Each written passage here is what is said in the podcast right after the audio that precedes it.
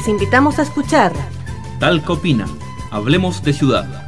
Un espacio de discusión y debate desde la ciudadanía informada. Conduce la periodista Carmen Muñoz Galaz.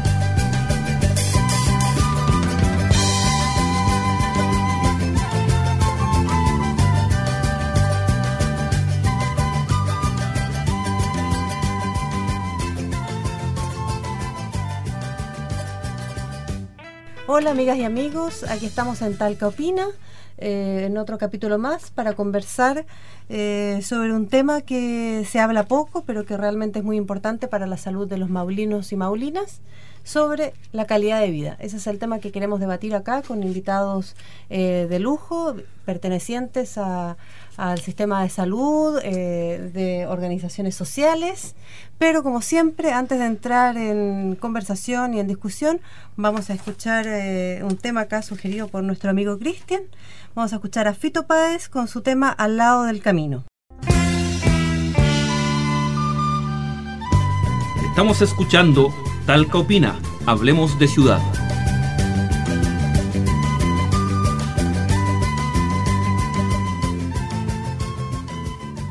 Estamos de vuelta, después de haber escuchado un rato a Fito Páez, eh, para conversar, como les decía, sobre la calidad de vida eh, y de qué se enferman también los maulinos y maulinas en nuestra región. Pero antes que todo, les voy a presentar a nuestros invitados. Está con nosotros Cristian Salazar Valeria, él es asistente social, miembro del Consejo de la Escuela de Líderes de Ciudad y también es funcionario del nivel primario de salud municipal de Talca. Hola Cristian, ¿qué tal? Hola, hola. Gracias por estar acá con nosotros. También está Filomena Díaz, quien ha estado ya también en otros eh, programas anteriores. Ella es dirigente social y presidenta del Consejo Vecinal de Desarrollo de la Faustina González de Talca. Hola, Hola, ¿qué, tal, ¿qué tal? Filomena? Gracias por estar acá. También nos acompaña su hija aquí al otro lado del, del vidrio. ¿Qué tal?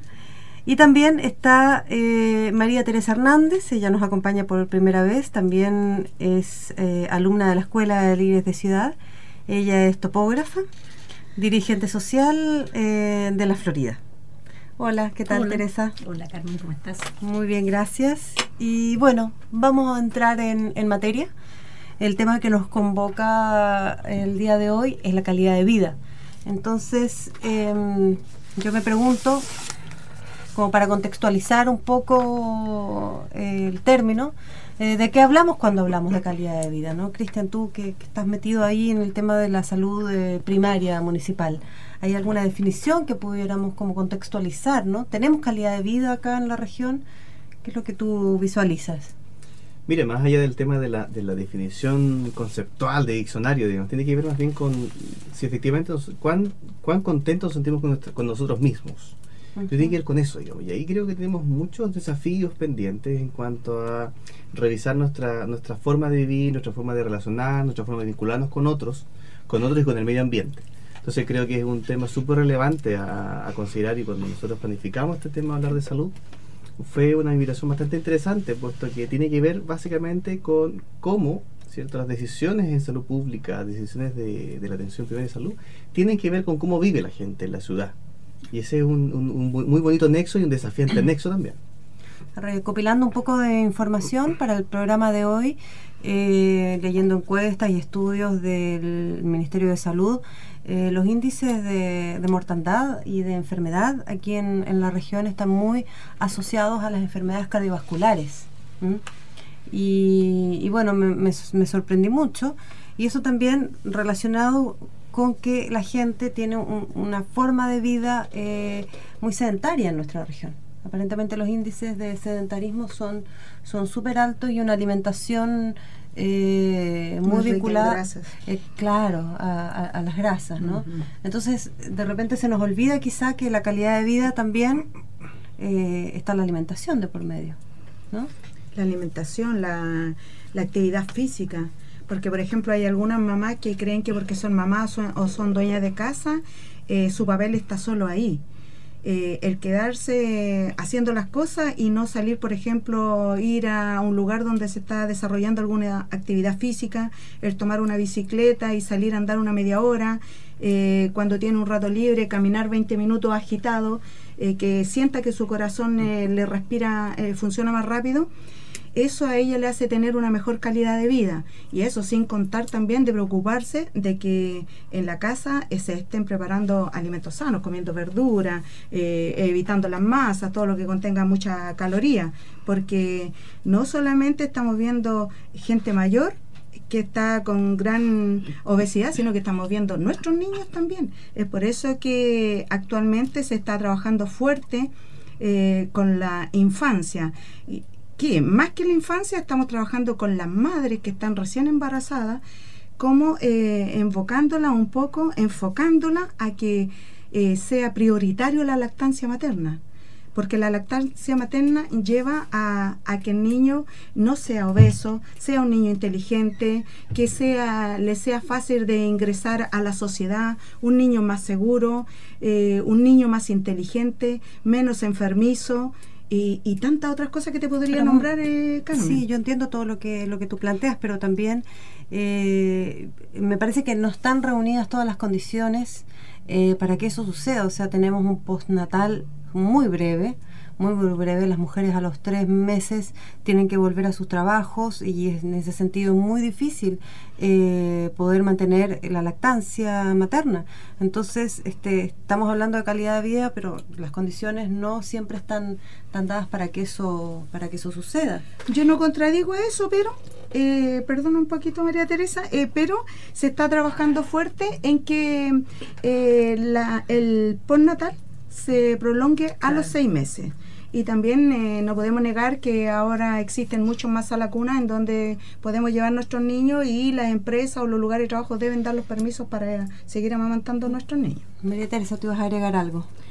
Sí, además de, de todo lo que ha dicho Filomena, yo creo que hoy en día hay algunas mejores condiciones para las mujeres para cuidarse, eh, el Chile crece contigo es algo muy importante, muy innovador y yo creo que vamos a la vanguardia en, con respecto a otros países. Pero también es cierto, yo que soy la mayor de todos los que están acá en el panel, eh, a mí me daría miedo que un hijo mío tomara una bicicleta y saliera porque nuestras calles no cuentan con las ciclovías. Eh, entonces, también por un lado, fomentamos el uso de la bicicleta, pero no están dadas las condiciones en esta ciudad para que la gente haga ciclismo. Eh, como digo, nuestros hijos eh, llevan un grave problema porque se pueden accidentar. De hecho, eh, siempre los accidentes que se producen aquí son por alcance de los vehículos hacia los ciclistas. Sí, eso, eso también conversábamos el otro día cuando se conmemoraba el Día Mundial sin Auto, ¿no? Que eh, no están reunidas las condiciones para eh, usar la bicicleta en, nuestra ciudad. Pero también una persona eh, que conoce bastante el tema, José Miguel Martínez, de los ciclistas urbanos de Talca, planteaba de que en otros países europeos donde las calles son muchísimas, muchísimo más angostas que las de Talca, los autos conviven con las bicicletas y, hay ahí un respeto mutuo. Quizás en ese sentido no necesariamente hay que exigir a las autoridades que hagan más ciclovías, sino que haya una armonía entre eh, el automóvil y el ciclista, porque efectivamente la región del Maule, sobre todo Curicó, Talca y Linares, los índices de accidentabilidad de ciclistas eh, eh, son los más altos del país, ¿no? Por lo mismo. Entonces ahí llama la atención como, como en general nosotros vamos perdiendo oportunidades e, invisibilizando necesidades de la población. Filomena recién hablaba del tema de la obesidad de los niños, María Teresa hablaba de el tema de ciclista, digamos. Nosotros el, perfil de la, de la, alimentación en Chile se modificó sustancialmente. O sea, ya no tenemos niños desnutridos. Lo que tenemos ahora son niños malnutridos por exceso. Mm. Es decir, niños con sobrepeso y obesos. ¿Cierto? Y es un tema que debiésemos nosotros asumir, pero que lamentablemente aún seguimos con el tema de la venta de comida chatarra y sobrepillas con mostaza, lo que nos hablaba anterior, de, en los casinos los de, los, de las escuelas públicas. Entonces, eso llama mucho la atención ese tipo de cosas. Ahora, con respecto al tema ciclismo, por ejemplo, se acaba de habilitar acá cerquita la, un trozo de la circunvalación norte, ¿cierto? Que une el estadio fiscal con la salida de Avenida Carlos Chola, la circunvalación, ¿cierto? Y muy angostita, o sea, si hubiésemos tenido la posibilidad de decir, mira, ya, ya es necesario, piensa tú, ya es necesario abrir las alamedas y abrir un poco más las calles, de, de facilitar el tema de traslado en bicicleta. Eso es la facilidad de todo el sector de la gente Florida, que hubiese tenido de trasladarse con bicicleta y todo por esa avenida y llegar a la Alameda Talca, por ejemplo. Entonces, no hay, no hay ciclovía. No hay ciclovía. Y entonces nos pasan cosas y, vamos en el camino y todo eso nos ocurre. ¿Por qué no hacemos ciclovía? Y el momento de hacerla, porque es una, es una vía nueva. Pues tampoco está, está la condición y tampoco está la exigencia. Por lo tanto, eh, seguimos haciendo las cosas. Pucha, pudiésemos haber hecho ciclovía. pero eso, ese pudiésemos ser, no se transforma en una decisión del Estado con respecto a exigir tal cosa. Yo estoy de acuerdo que efectivamente no es, no es necesario eh, que todo esté tan regulado legalmente para que funcione, pero la verdad que sería un, tremendo aporte desde el Estado a que en adelante todas las instituciones públicas, lo que dijeron otro día el día, el día del Mundial Sin Auto, tengan la construcción nueva, tengan habilitado pasos peatonales, ciclovías, estacionamientos, esas cosas. Creo que vamos perdiendo oportunidades en el tiempo. y perdemos y perdemos y perdemos oportunidades. Con respecto a lo que tú decías, que en algunos países europeos donde las calles son muy estrechas y se convive igualmente, pero son eh, personas muy conscientes de ello. lo que nosotros no tenemos acá en, en, el país. Nuestros conductores de vehículos eh, no son muy conscientes, no todavía no internalizan que se hacen un daño andando en su, en su vehículo eh, versus la persona que utiliza la bicicleta. Y con respecto a lo que dice eh, Cristian, eh, me llamó mucho la atención, porque nosotros hemos estado trabajando en la circunvalación sur y por allí sí que viene en el proyecto que se nos mostró a la comunidad, viene ciclovía. Y el sector de la Florida eh, es un sector donde, donde converge mucha gente en bicicleta, eh, muchos trabajadores e incluso trabajadores agrícolas utilizan este medio de transporte. Entonces, nosotros tenemos que exigir como ciudadanía que se intercalen las ciclovías dentro de los proyectos nuevos. Y, y esto es así en la circunvalación sur. Bueno, eso también se vincula con la, participación ciudadana o, o, escasez de ella, ¿no? Eh, al parecer, por los antecedentes que nosotros tenemos, la circunvalación norte eh, no hubo mucha participación ciudadana de la comunidad, sino que llegó y se, se diseñó eh, y se empezó a construir y no les preguntaron a la comunidad qué es lo que necesitaban, qué es lo que requerían, no se, no calcularon, no vieron de que ahí había un porcentaje altísimo, todo el sector norte, que se traslada en, en bicicleta. Creo que la circunvalación norte, eh, alguien me comentaba el otro día que no tiene verma. No, lo conozco. Entonces, eh, eh, en, esto, en estos momentos eh, hicimos un recorrido nosotros con Cristian, que es la primera vez que yo pasaba por esa circunvalación norte. Y de verdad todavía están trabajando, así que desconozco si está en, en, en compás de espera la, la, la Berma, pero en ese momento no tenía. Claro. No tenía. Es que yo creo que poco nos puede sorprender de que un proyecto grande eh, no tenga esto o lo otro, porque cuando nosotros nos venimos, nos venimos a enterar que nos van a intervenir nuestra ciudad o nuestros lugares, es cuando ya los, los proyectos están aprobados por los más grandes.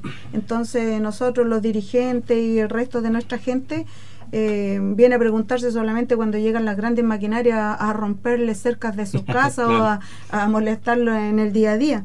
Así que yo creo que no debería sorprendernos. Lo que a mí me sorprende que esos cerebros que llevan a cabo estos grandes proyectos no piensen que no solamente la, existe la gente que tiene vehículos. Eso es lo que a mí me sorprende. Me sorprende que en un edificio público no pongan estacionamiento de bicicleta cuando los dirigentes se mueven todos en bicicleta, nos movemos. Entonces es un problema, afeamos la ciudad, estacionamos nuestras bicicletas en los basureros, en el, en el semáforo, en los árboles. En, los árboles, afeamos todos. Entonces, ¿dónde están estos cerebros? ¿Quién, ¿Y quién los autoriza para que ellos sean los ejecutantes de los proyectos que nos van a afectar a nosotros? Los invito a escuchar eh, una entrevista que le hicimos a Emilio Moyano. Él es doctor en psicología y decano de la Facultad de Psicología de la Universidad de Talca que es conocedor del tema de la calidad de vida. Pero antes que todo, les recuerdo a las personas que nos están escuchando de que hay un correo electrónico disponible para que nos hagan sus comentarios o sugerencias. El correo es talcaopina.gmail.com y también tenemos una página web de la Escuela de Líderes de Ciudad con todas nuestras actividades. La página es http dos eh, para que nos visiten. Y bueno, vamos a escuchar la entrevista de Emilio Moyano, por favor. Bueno, estamos conversando con Emilio Moyano, él es doctor en psicología y decano de la Facultad de Psicología de la Universidad de Talca. Hola Emilio, buenas tardes. Muy buenas tardes, Carmen. ¿Cómo está usted? Muy bien, aquí estamos. Muchas gracias por atendernos. Con mucho gusto. La primera pregunta que, que se nos viene aquí con respecto al tema de la calidad de vida en la ciudad y particularmente en Talca es eh, consultarlo usted como, como psicólogo eh, ¿cuál, es, ¿Cuál es lo que usted sabe? ¿Qué, antecedentes tienes de, cuáles son las enfermedades que, tienen los maulinos y maulinas? ¿De qué se enferman? Bueno, los maulinos tienen una tasa especialmente alta de mortalidad por enfermedades cardiovasculares. Las enfermedades cardiovasculares son la principal causa de muerte en el mundo occidental. Pero en el caso chileno, en particular en la séptima región, hay una incidencia mayor que en otras regiones lo que lo hace distintivo. Y dentro de la séptima región, en particular en, la comuna de Chanco.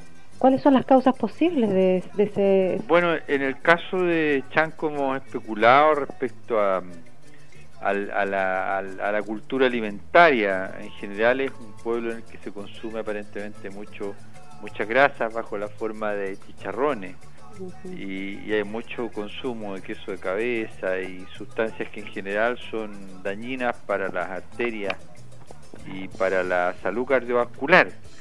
Eh, esa ha sido una, una, explicación que nos hemos dado a este, a este resultado. Ahora, en general en la región, las encuestas que hemos hecho en estudios de calidad de vida muestran que las personas en la región tienen una tendencia fuerte a practicar el ocio eh, de tipo pasivo.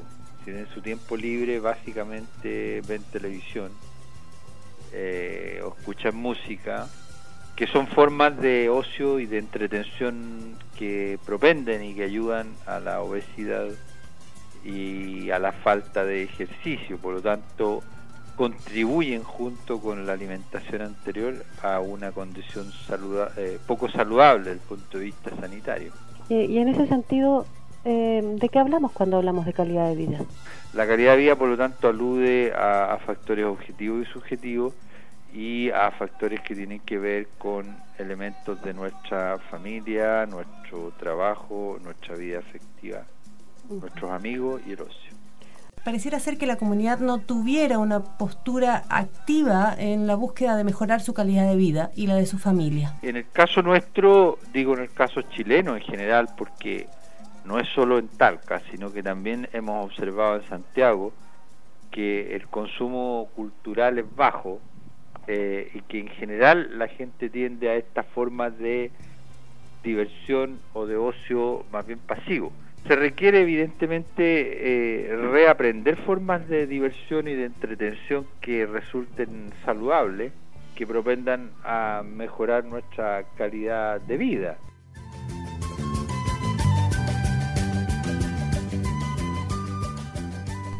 Ahí escuchábamos a Emilio Moyano, decano de la Facultad de Psicología de la Universidad de Talca, quien nos hablaba eh, sobre la calidad de vida en nuestra región.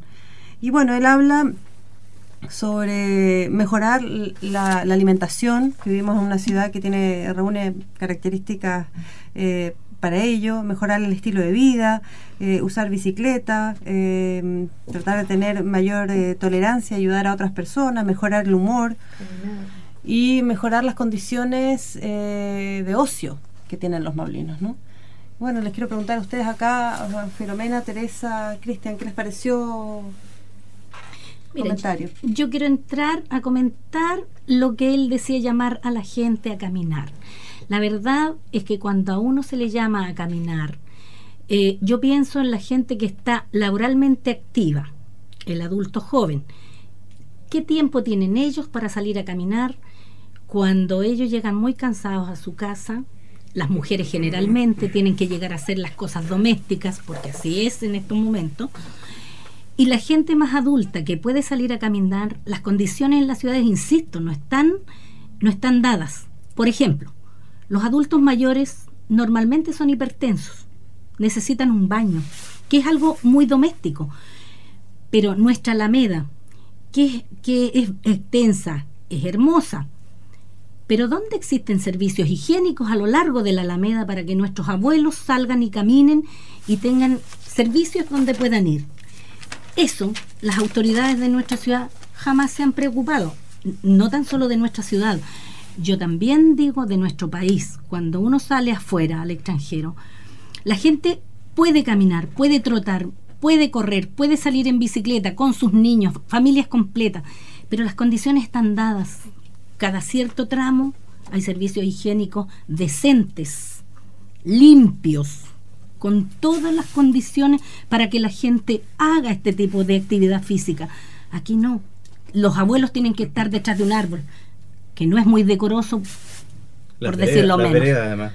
Las veredas también. condiciones. No, sí, yo entiendo que, que, en ese sentido las condiciones no están 100% dadas, pero también me da la sensación que hay un buen porcentaje de, de la cultura de, de, la región y posiblemente del país también en que no busca esas alternativas, ¿no? Acá plantea eh, eh, Moyano eh, el ocio pasivo, o sea, quedarse en la casa viendo televisión y escuchando música y no eh, pensar que relajación y pasarlo bien también es eh, poder salir a caminar o andar en bicicleta con la familia, ¿no?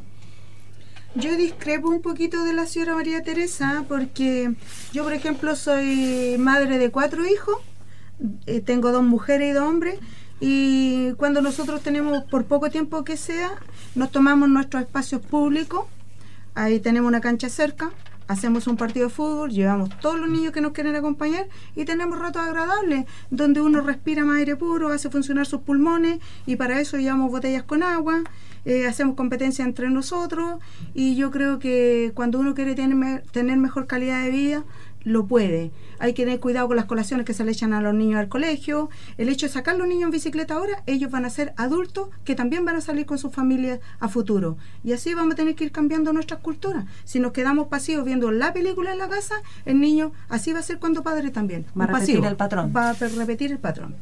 Cristian, ¿tú algún comentario? A mí me llama la atención, digamos, en que en general pareciera, pareciera ser que todos tenemos muchas ideas, digamos, cómo hacerlo, pero finalmente termina haciendo las cosas como no debiéramos. Eso me llama mucha atención de la autoridad, digamos, la autoridad académica en este caso, ¿cierto? Y cómo la, en, la práctica la, política pública termina siendo lo mismo de siempre. Eso es mi preocupación. Vamos a seguir conversando, pero primero vamos a ir a un tema musical también para animar eh, el programa desde la música, con un tema sugerido también acá por Cristian que llegó muy melómeno en el día de hoy. Vamos a escuchar a Ana Belén y Víctor Manuel con su tema Hoy puede ser un gran día. Estamos escuchando Talca Opina, Hablemos de Ciudad.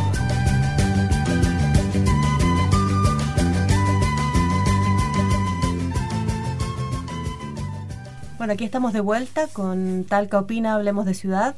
Les recuerdo que tenemos el correo electrónico talcaopina.gmail.com y el sitio web nuestro para que nos visiten y vean todas las demás actividades de la Escuela de Líderes de Ciudad y mapas eh, que hemos realizado. Eh, la dirección es http dos barra elsi.sitiosur.cl y bueno seguimos conversando discutiendo también eh, sobre la calidad de vida en nuestra región Acá Cristian quería partir eh, comentándonos algo. Sí, básicamente referirme a, datos duros que hoy tiene el, Ministerio de Salud puntualmente. El Ministerio de Salud, eh, cada seis años, y esta es la segunda oportunidad que lo hace, eh, ellos aplican una, la encuesta nacional de calidad de vida y salud. Ya son datos oficiales, como les digo. La primera encuesta fue el 2000 y la encuesta siguiente fue el año 2006. ¿Cierto? Y hay algunos datos súper preocupantes, digamos, por lo menos en lo particular, quienes trabajamos en salud. Puntualmente, hay dos datos. Primero ahora de, la, de la prevalencia de eh, dolores de cabeza, por ejemplo, o dolores de lumbago, que podrían ser atribuibles a problemas de salud mental, por ejemplo, ¿cierto? Y hay un par de datos que hablan, por ejemplo, si usted tiene algo en quien confiar. Y hay un 49% que dice que sí lo tiene. Entonces la pregunta es qué pasa con el otro 51, la otra mitad de la gente. O sea, no tiene alguien en quien confiar. Y, también hace una pregunta a la encuesta en relación a si alguien a quién tiene que acudir en caso de, alguna necesidad económica, en quién le pide dinero. ¿cierto? El fin de semana salió una encuesta de, la, de la Universidad de Talca al respecto, también, para reforzar un poco, y la verdad que llama la atención profundamente que de cada 10 personas, 5 no tengan en quién confiar. O sea, es un tema muy, muy fuerte. O sea, tenemos una, un, un, volumen de personas, digamos, y dato duro, por eso estoy, lo estoy citando justamente porque son datos del Ministerio de Salud. No son datos inventados de una ONG ni de, ni de un grupo de gente que quiere echar abajo este de la política pública. Entonces, es muy preocupante tenemos de que justamente, o sea, considerando que es, es, un hecho, está comprobado que en la medida que tengo las personas tengamos una mejor calidad de vida, nos sentamos mejor con nosotros mismos, eh, vamos a tener también una mejor salud física. O sea, ya podemos ahí citamos la, la psiconeuroinmunología, por ejemplo, una, ciencia bastante avanzada en países más, más, más progresivos, más progresistas como Colombia, por ejemplo, donde efectivamente está comprobado que la gente que tiene situaciones, pasa por situaciones de estrés o de trastornos depresivos, tiene una salud física mucho más eh, deteriorada. O sea, el tema de los herpes, por ejemplo, el tema de los dolores de cabeza, el tema de los lumbagos, ¿cierto? en general las afecciones de la piel, están muy cercanas a lo que tiene que ver con los estados anímicos. Y ese es un gran tema, y un tema que tenemos que ser capaces de solucionar desde la política pública. Ni hablar de los dolores de estómago. Los que empiezan por un simple dolor y terminan un colon, posteriormente pasan a las famosas úlceras.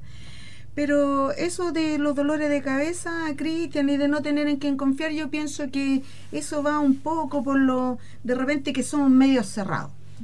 Porque yo desde que abro la puerta de mi casa está la vecina al frente y cómo está vecina, y la vecina me pregunta, ¿y para dónde va? Ni siquiera se acerca. Yo le digo, no, vecina, voy a grabar un programa de radio, voy a hacer... Pero yo me encuentro así como libre para contestarle. Y me encuentro bien que ella me pregunte, me siento importante. Entonces mi vecina, si llega alguien a mi casa, no, dice anda en tal parte. Y me siento bien que ella informe dónde yo ando. ¿ah? Mm. Y yo digo, llegaron mis niños y ella me dice, no, vecina, anduvieron aquí, pero ya sale contenta. Y si hay otra señora más allá me dice, oiga, ¿qué pasó? Me paro y hablo con ella. Y a mí no me duele la cabeza. Entonces yo creo que esto de dialogar con las personas, de enterarse lo que le están pasando a la vecina, a la de más allá, que qué le pasó a su niño, por qué cayó al hospital, esto hace bien. Mm. Hace bien. Y, y, a lo mejor yo tengo algo mucho menos grave que lo que tiene esa señora. Y al escucharla a ella, yo digo, oh, gracias a Dios que yo no lo tengo. Entonces vamos ayudando a los que están más afectados. Y así en mi día a día. Hablo con todo. Teresa, ¿tú quieres decir algo? Eh, sí, lo que pasa que tal vez eso se da en los barrios que están asentados desde muchos años. Hoy día las nuevas, eh, las nuevas poblaciones, villas, la gente es más para adentro. Eh, somos más individualistas. Yo hablo del barrio surponiente de Talca, que es donde yo me, donde yo vivo. Eh, los vecinos no saben quién vive a su lado. La gente no conversa.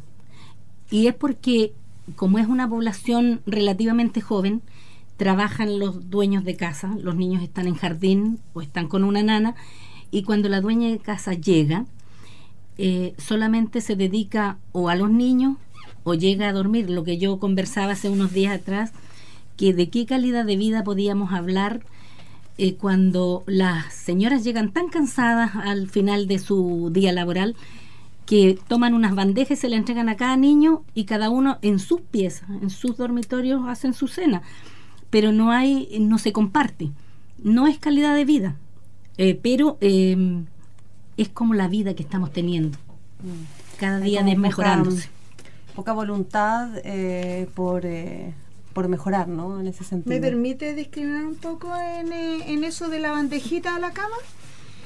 yo no soy de la idea de eso. Yo soy de la idea de que todos los niños y el papá y todos se deben sentar a la mesa. Yo quiero saber qué es lo que le pasó a mi esposo durante el día. Quiero saber que también mi esposo sepa qué es lo que le pasó al más pequeño si estaba jugando a la pelota y que le dieron una patada por casualidad o porque quiso, quiero que lo sepa, quiero que lo comentemos y que el niño entienda que fue una casualidad, que mañana a lo mejor él le va a pegar al otro.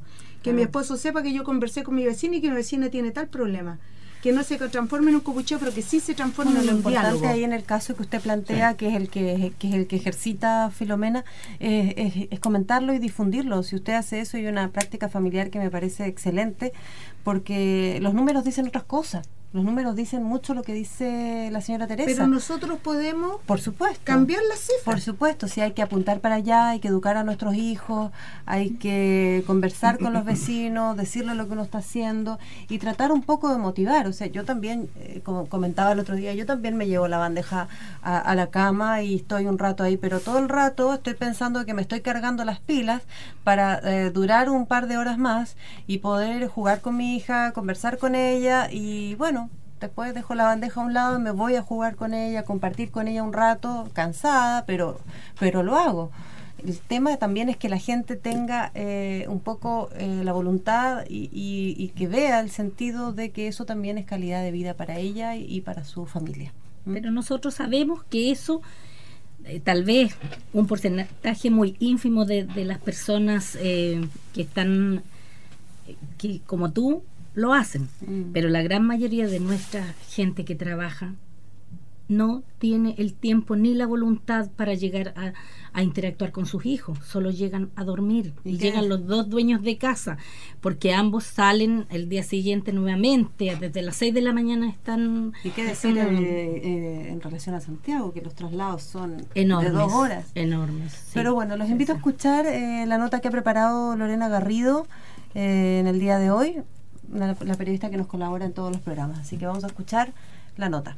Solo dos meses bastaron para que la banda talquina El Tiempo Voló pudiese mostrar ante la escena local y sobre el escenario del Pava Oveja Negra el videoclip del tema de Yabú, el primer trabajo audiovisual de los músicos que sonó fuerte el pasado 25 de septiembre. Juan Pablo Vergara, Marcelo Rojas, Sebastián Ávila, Matías Larena y Francisca Parada se encuentran disfrutando en pleno de este fenómeno que han creado y que se originó hace aproximadamente dos meses cuando Juan Pablo, baterista de la banda, comenzó una búsqueda de cosas nuevas en el ámbito musical. La idea surgió de un capricho mío por, tener una banda con, con gente distinta, ya que yo igual tengo tiempo tocando. Y un día me comentaron que Francisca, vocalista de la banda, eh, tenía algunas cualidades que a mí me gustaba, así como, como tonos, como también estudiaba música, ella entonces tenía, ya tenía más conocimiento de lo que a mí me gustaría. Luego de contar con la presencia de la vocalista y el baterista, comenzó una búsqueda de otros músicos para cerrar el círculo, el que ellos definen con un estilo de post-hardcore, el que los diferencia de otras bandas por la exclusividad de sus melodías. El estilo quedó definido después de harto, harto definiciones como post-hardcore, como Sería como eso la... Es que el post-hardcore, eh, post se refiere afuera del estilo. Y nosotros igual no tenemos una relación con el hardcore. Entonces, pero igual no, no es tan directa, por eso por fuera es post-hardcore.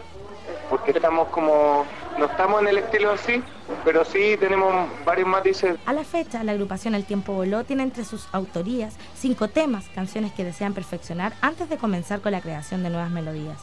Hoy saborean el éxito de su primer videoclip de Yabu, el cual fue elaborado por estudiantes de la Universidad Santo Tomás y que fue altamente aplaudido por el público asistente.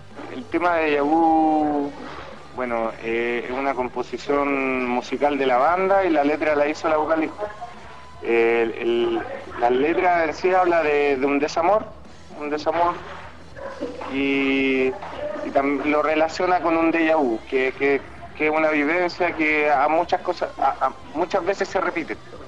Claro, son cosas que se repiten en un desamor muchas veces. Entonces lo relaciona y lo lleva como un concepto más, más metafórico. Por el corto tiempo que llevan juntos como agrupación, los integrantes del Tiempo Voló pretenden a corto plazo dedicar su tiempo libre a los ensayos y a la perfección de sus composiciones, las que desean grabar en algún momento porque ya han recibido sugerentes ofertas para grabar y tocar en escenarios nacionales. Si deseas conocer más sobre las canciones de esta banda o realizar contacto con sus integrantes, puedes ingresar al sitio web www.myspace.com El Tiempo Voló en este sitio podrás escuchar otros temas del grupo como Cadáveres y Rosas, 14, Distancias, entre otros. Ahí escuchábamos la nota de Lorena Garrido sobre la banda talquina El tiempo voló. ¿Y qué les parece? Interesante esto, ¿no? De que se estén abriendo grupos musicales. Yo les contaba mientras escuchábamos la nota también de que hemos sabido de otras experiencias de colectivos culturales, como el colectivo de Nubo, que hace poquito tiempo lanzó un disco, eh, un compilado como con 20 artistas locales, ¿no? O sea que igual ahí hay una juventud, hay, hay una masa de jóvenes que está queriendo hacer cosas también, quizás ellos no lo visualizan, pero también eso ayuda un poco a mejorar eh, la calidad de vida, ¿no? A mí me encanta cuando aparecen cosas que hacen los jóvenes, porque generalmente estamos catalogando a los jóvenes eh, de muy mala forma, que están parados allá, que están fumando esto, que están... Entonces yo me siento muy orgullosa de nuestros jóvenes cuando aparecen así notas de cultura, que hicieron cosas que de repente los adultos no somos capaces de juntarnos y hacer eh, una canción, de grabar algo. Entonces yo, eh, los jóvenes, lo, lo, aprecio una cantidad. Y cuando aparecen así, uh, lo alabo más aún. No, súper, súper bien. En general, en general, todo lo que tiene que ver con, intentar reconstruir el tejido social, tener mejor soporte, eh, vincularnos con otros, creo que todo ese, ese tipo de recuperaciones son súper valiosas para la gente. Sí, claro. Creo que la diversidad es un, un gran avance. Pero normalmente eso no es noticia. Eso no es noticia, eso se difunde muy poco porque también en el centro de salud se va a hacer un festival de jazz rock que lo tomó, empezó el sector amarillo y ahora me parece que todo el centro de salud, la Florida, está involucrado, se va a hacer en el Teatro Regional del Maule el 6 de el 6 de octubre y eso no es noticia. ¿No? Pero, pero también, me da la sensación, y, vinculando esto un poco con la calidad de vida, de que hay, hay cierta comunidad que está activa, que está haciendo cosas, que crea eh, Facebook para comunicar qué es lo que hace, que crea grupos, que manda correos electrónicos invitando, contando qué es lo que están haciendo. De repente uno no puede participar de todas las actividades, pero hay, hay grupos que, que se están moviendo y eso, eso habla, habla bien, ¿no? Por eso yo creo que de repente cuando esa gente que ya queda así como tan depresiva, eh, no sé, yo de repente ni creo mucho, porque es cosa de moverse un centímetro y te encuentras con algo que gente que está haciendo algo y algo interesante. Si va a la casa esquina, hay un grupo de señoras que están tejiendo. Yo no sé tejer, o están haciendo pasteles y los pasteles son ricos y a lo mejor de ahí se puede salir una mini empresa y ellas conversan y conversan de sus problemas a diario y adiós depresión o adiós tiempo libre. Entonces, yo creo interesante. sí. Pero bueno, estamos ya eh, en los últimos minutos del programa. Les quería em, eh, pedir algún comentario final, eh, desafíos, qué se viene para adelante, calidad de vida, qué, esperanzas tienen ustedes, ¿no? Yo creo que la invitación y el desafío pendiente es a salir de nuestras casas, a estar con la gente que nosotros queremos, a visitarnos, ya viene un buen tiempo, visitarnos, ojalá vamos caminando, armar un, almuerzo familiar, eh, meternos a hacer actividad física, gimnasia, muchas cosas, salir a caminar, a trotar, andar en bicicleta a conversar con nuestros hijos, tomar un heladito, de repente una bebida y llegar temprano a nuestras casas e intentar hacer cosas que nos gusta hacer. Creo que eso nos sirve mucho y, no, y nos vuelve al, sentido humano de la vida. Y creo que eso es muy, muy relevante. O sea, el, apego que tengamos con los otros, la gente que queramos, es muy, muy relevante. Decir mucho que queremos al otro, que lo echamos de menos, queremos estar contigo, es una, importantes inyecciones de vida. Y eso es importante tener. Hacernos eh, sentir bien, ¿no? Sí. Mm.